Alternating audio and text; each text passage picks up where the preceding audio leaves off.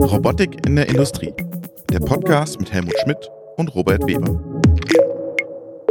Hey, Robert hier. Willkommen zu einer neuen Folge des Podcasts Robotik in der Industrie. Das ist aber keine normale Folge. Wir hatten ja die Sommerpause und eigentlich wollten der Helmut und ich wieder am Mittwoch anfangen. Haben wir auch aufgenommen, Folge, ganz problemlos, aktueller Teil, Hauptteil dahinter und dann schreibt uns Christian Wagner, hey, ihr wisst schon, ist Emo diese Woche. Und wir so, okay, wir brauchen also noch irgendwie eine Emo-Folge.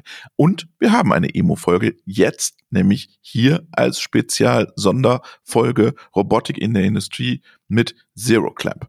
Also hört rein, viel Spaß und Mittwoch gibt's dann wieder den Helmut und mich im aktuellen Teil mit ganz vielen Informationen aus der Branche.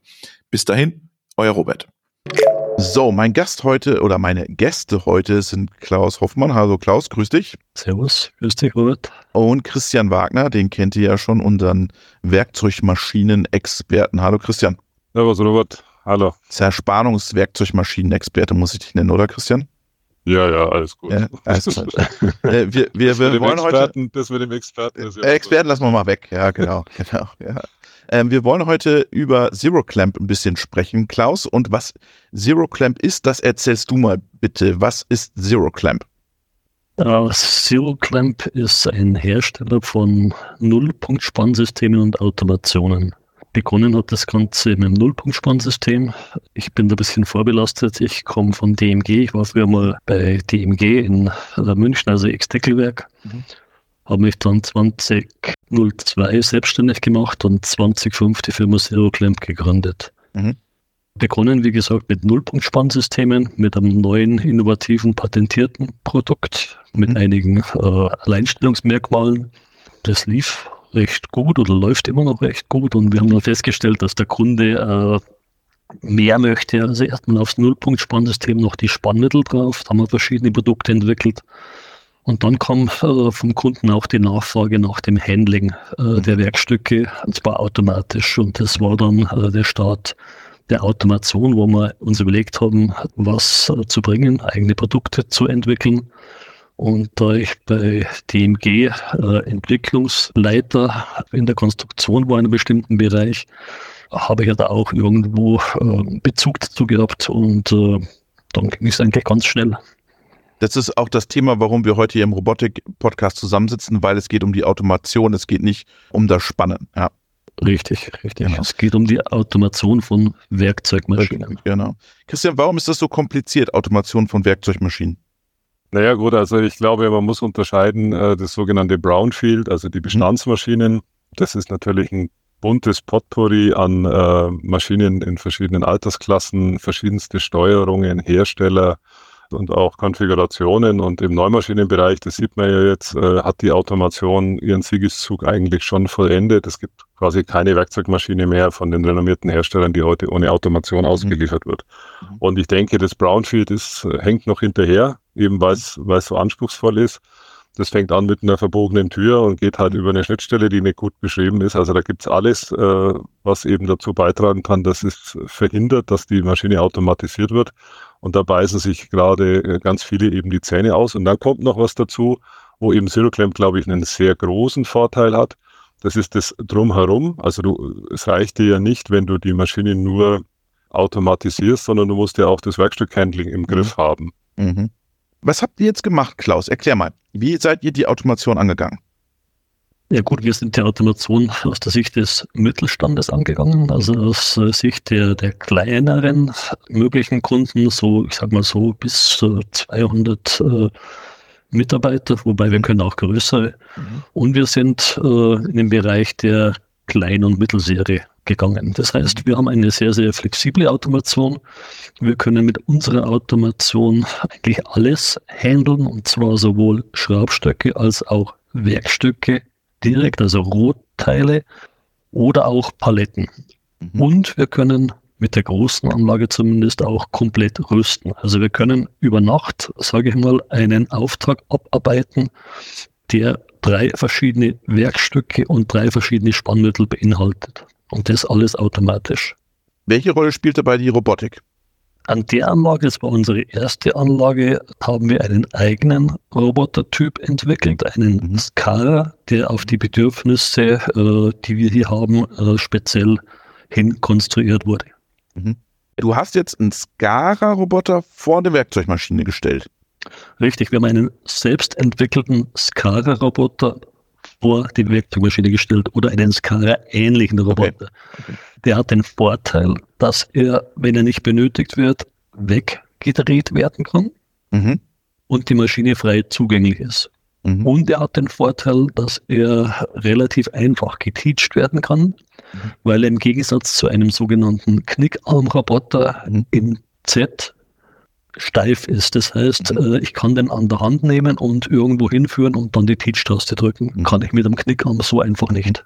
Mhm. Und habe ich dann auch einen Zaun? Also ich schiebe den dann wieder davor und dann ist der abgeschirmt, oder wie sieht das aus? Richtig. Äh, wir haben einen Sicherheitszaun davor. Also wir machen generell auch, wenn wir Cobot-Beladung machen mit kleineren Knickarmrobotern, wir machen generell einen Zaun Erstens aus Sicherheitsgründen. Also selbst wenn der äh, kollaborierend ist, äh, kann ich ja nicht mit scharfkantigen Werkstücken durch den Raum fahren. Das geht ja nicht.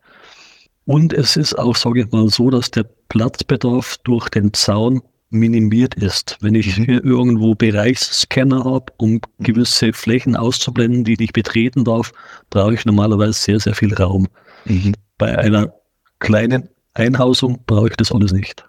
Okay, das ist die SCARA-Lösung. Jetzt habt ihr aber noch ein Baukastensystem auch noch an der anderen Seite. Richtig. Erklär mal so ein bisschen, warum habt ihr euch dann noch einen Baukasten dazu geholt? Unsere Anlage ist prädestiniert, sage ich mal, bis Werkstückgewichte bis 250 mhm. Kilo. Mhm. Wir können viel. Ist natürlich so, dass für manche Kunden bei kleinen Werkstücken, vielleicht auch bei Drehmaschinen, wenn die, nicht die Notwendigkeit besteht, zu rüsten automatisch, eine kleinere Lösung notwendig ist. Und da haben wir festgestellt, äh, was machen viele Kunden? Ich sehe es eigentlich täglich bei unseren Kunden, die kaufen sich irgendeinen äh, kleinen Industrieroboter mhm. oder auch einen Cobot. Mhm. Ich sage mal, UA ist oder der Marktführer, mhm. die sieht man überall stehen. Ja.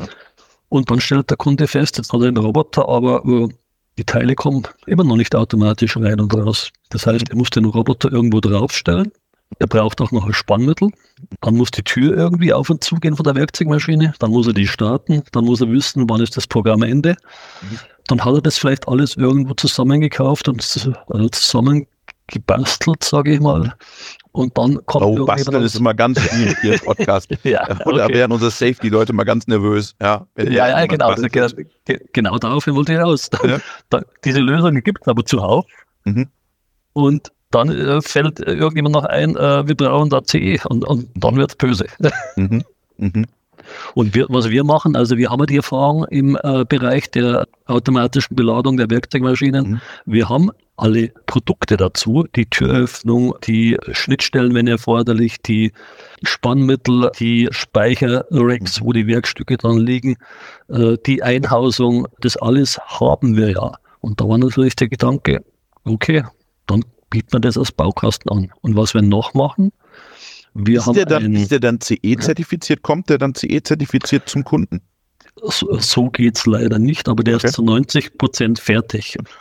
Beim Kunden ist es so, wir schieben den oder der Integrator schiebt den an die Werkzeugmaschine und dann sind noch wenige äh, Schritte notwendig, zum Beispiel zwischen Anlage und Maschineneinhausung, also zwischen Automation und Maschineneinhausung gibt es dann irgendwo noch Flächen, wo man durchgreifen kann. Mhm. Das muss mit wenigen Blechen, sage ich mal, dann noch abgedichtet werden. Und dann kann man relativ einfach mit relativ wenig Aufwand die CE bekommen. Christian, ist das jetzt, wenn du auf den Markt schaust, ist das was, wo du sagst, wow, das ist wirklich anders oder gibt es da unendlich viele Player in dem Markt? Also auf den ersten Blick gibt es natürlich viele Player, aber tatsächlich ist es halt deshalb anders, weil ich glaube, man könnte den Namen Baukasten auch durch Ökosystem ersetzen. Mhm. Also es ist wirklich ein, ein Ökosystem, wo du alle Komponenten findest, die du benötigst, um eine Werkzeugmaschine zu automatisieren. Und du kannst dir wenn das dann mal soweit ist von der Entwicklung, den Roboter mehr oder weniger auch selber aussuchen. Also es gibt mhm. jetzt da keine missionarische, ähm, sage ich mal, Aussage, das muss ein UR sein oder das mhm. muss ein XYZ sein. Wenn der Kunde sagt, er hat eben Erfahrung und gute Erfahrungen mit dem und dem Produkt, dann lässt sich der jeweilige Roboter auf diese Anlage migrieren und das ist halt auch nochmal so ein, so ein Benefit, den man, den man mitnehmen kann. Aber Fakt ist halt, der Kreis um die Werkzeugmaschine, alles, was mit der Automation zu tun hat, der ist eben so groß gezogen, dass alles enthalten ist. Ja, und da mhm. gibt es keine Ausnahmen. Und wenn jetzt einer sagt, okay, aber ich habe jetzt eben eine automatische Tür schon an meiner Werkzeugmaschine mhm.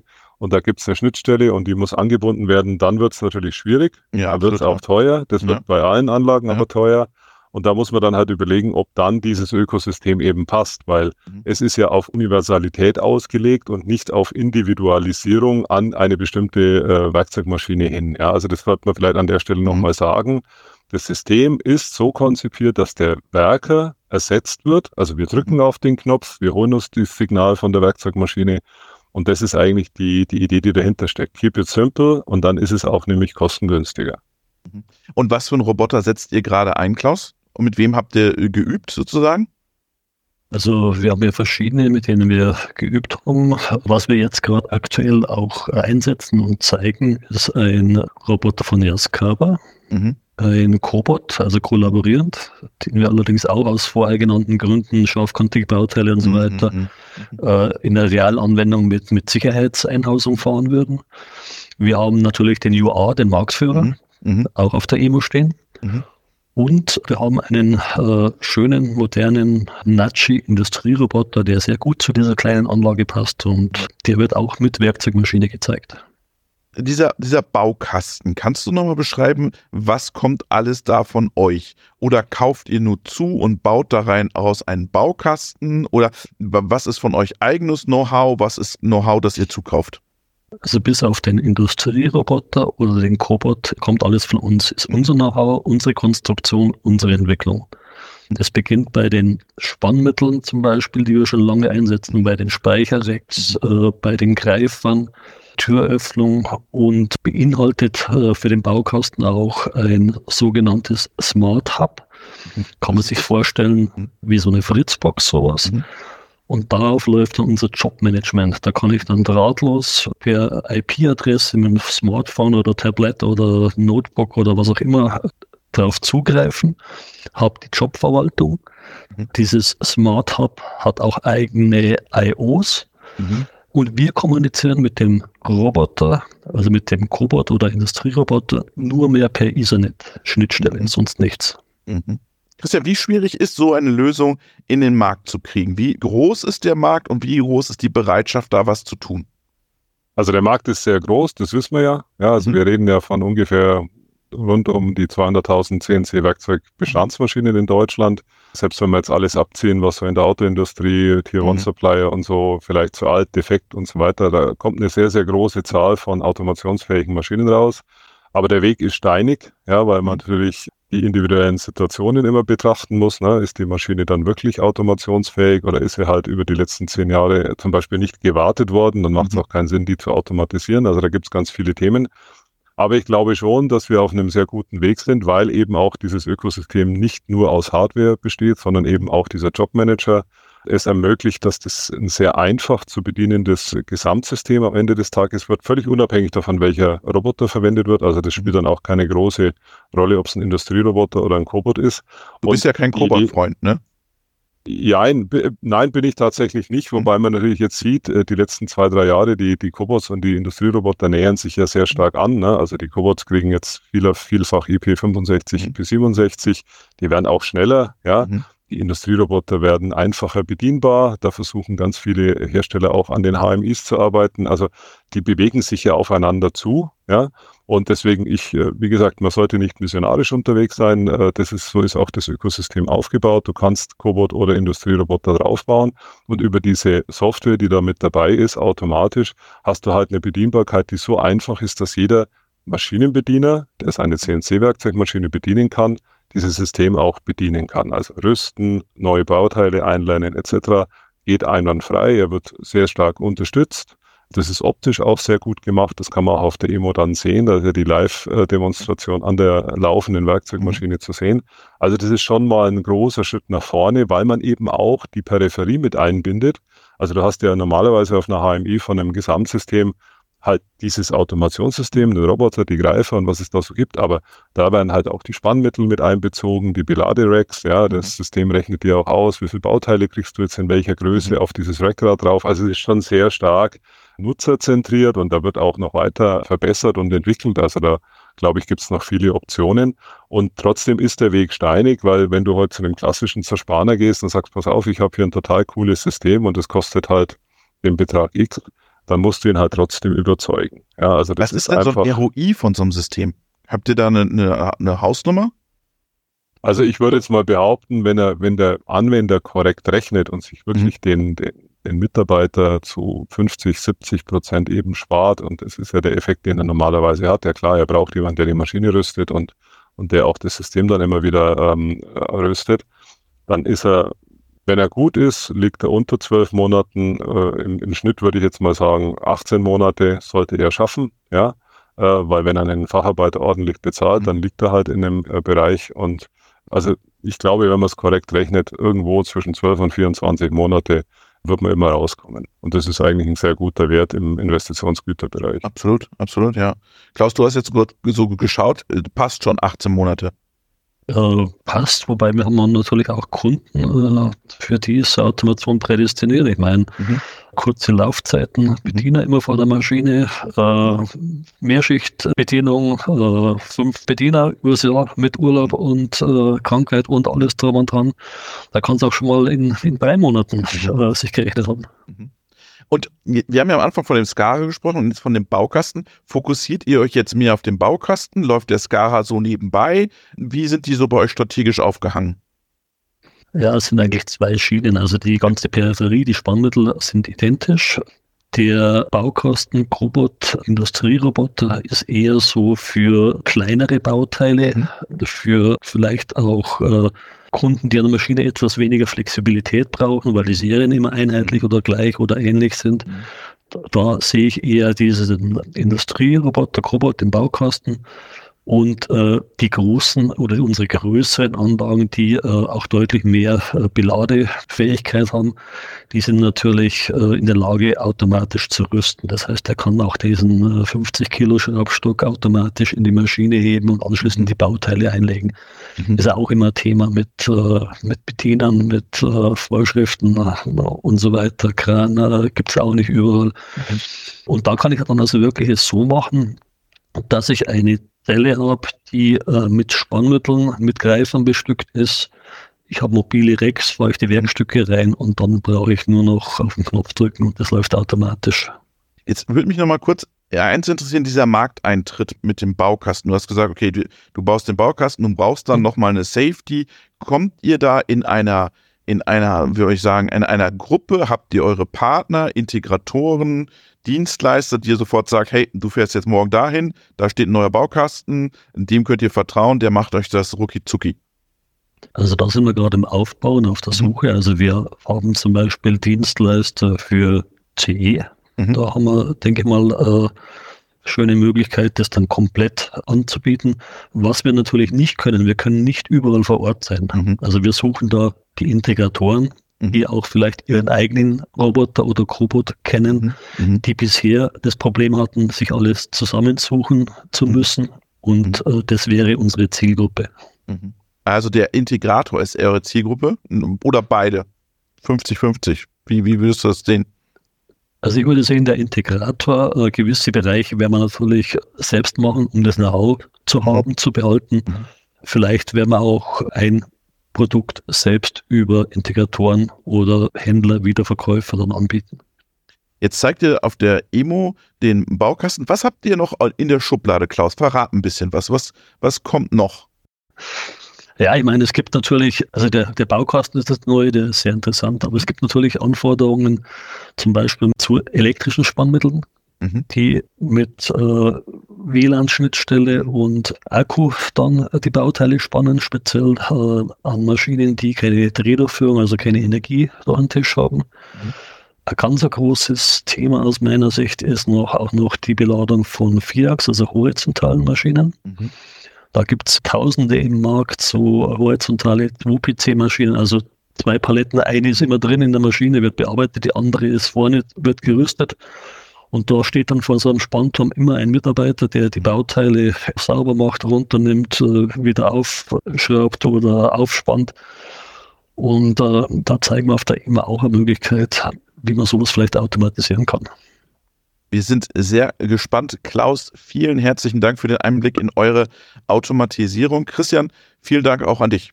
Gerne. Danke auch. Wir sehen uns auf der Messe. Robotik in der Industrie. Der Podcast mit Helmut Schmidt und Robert Weber.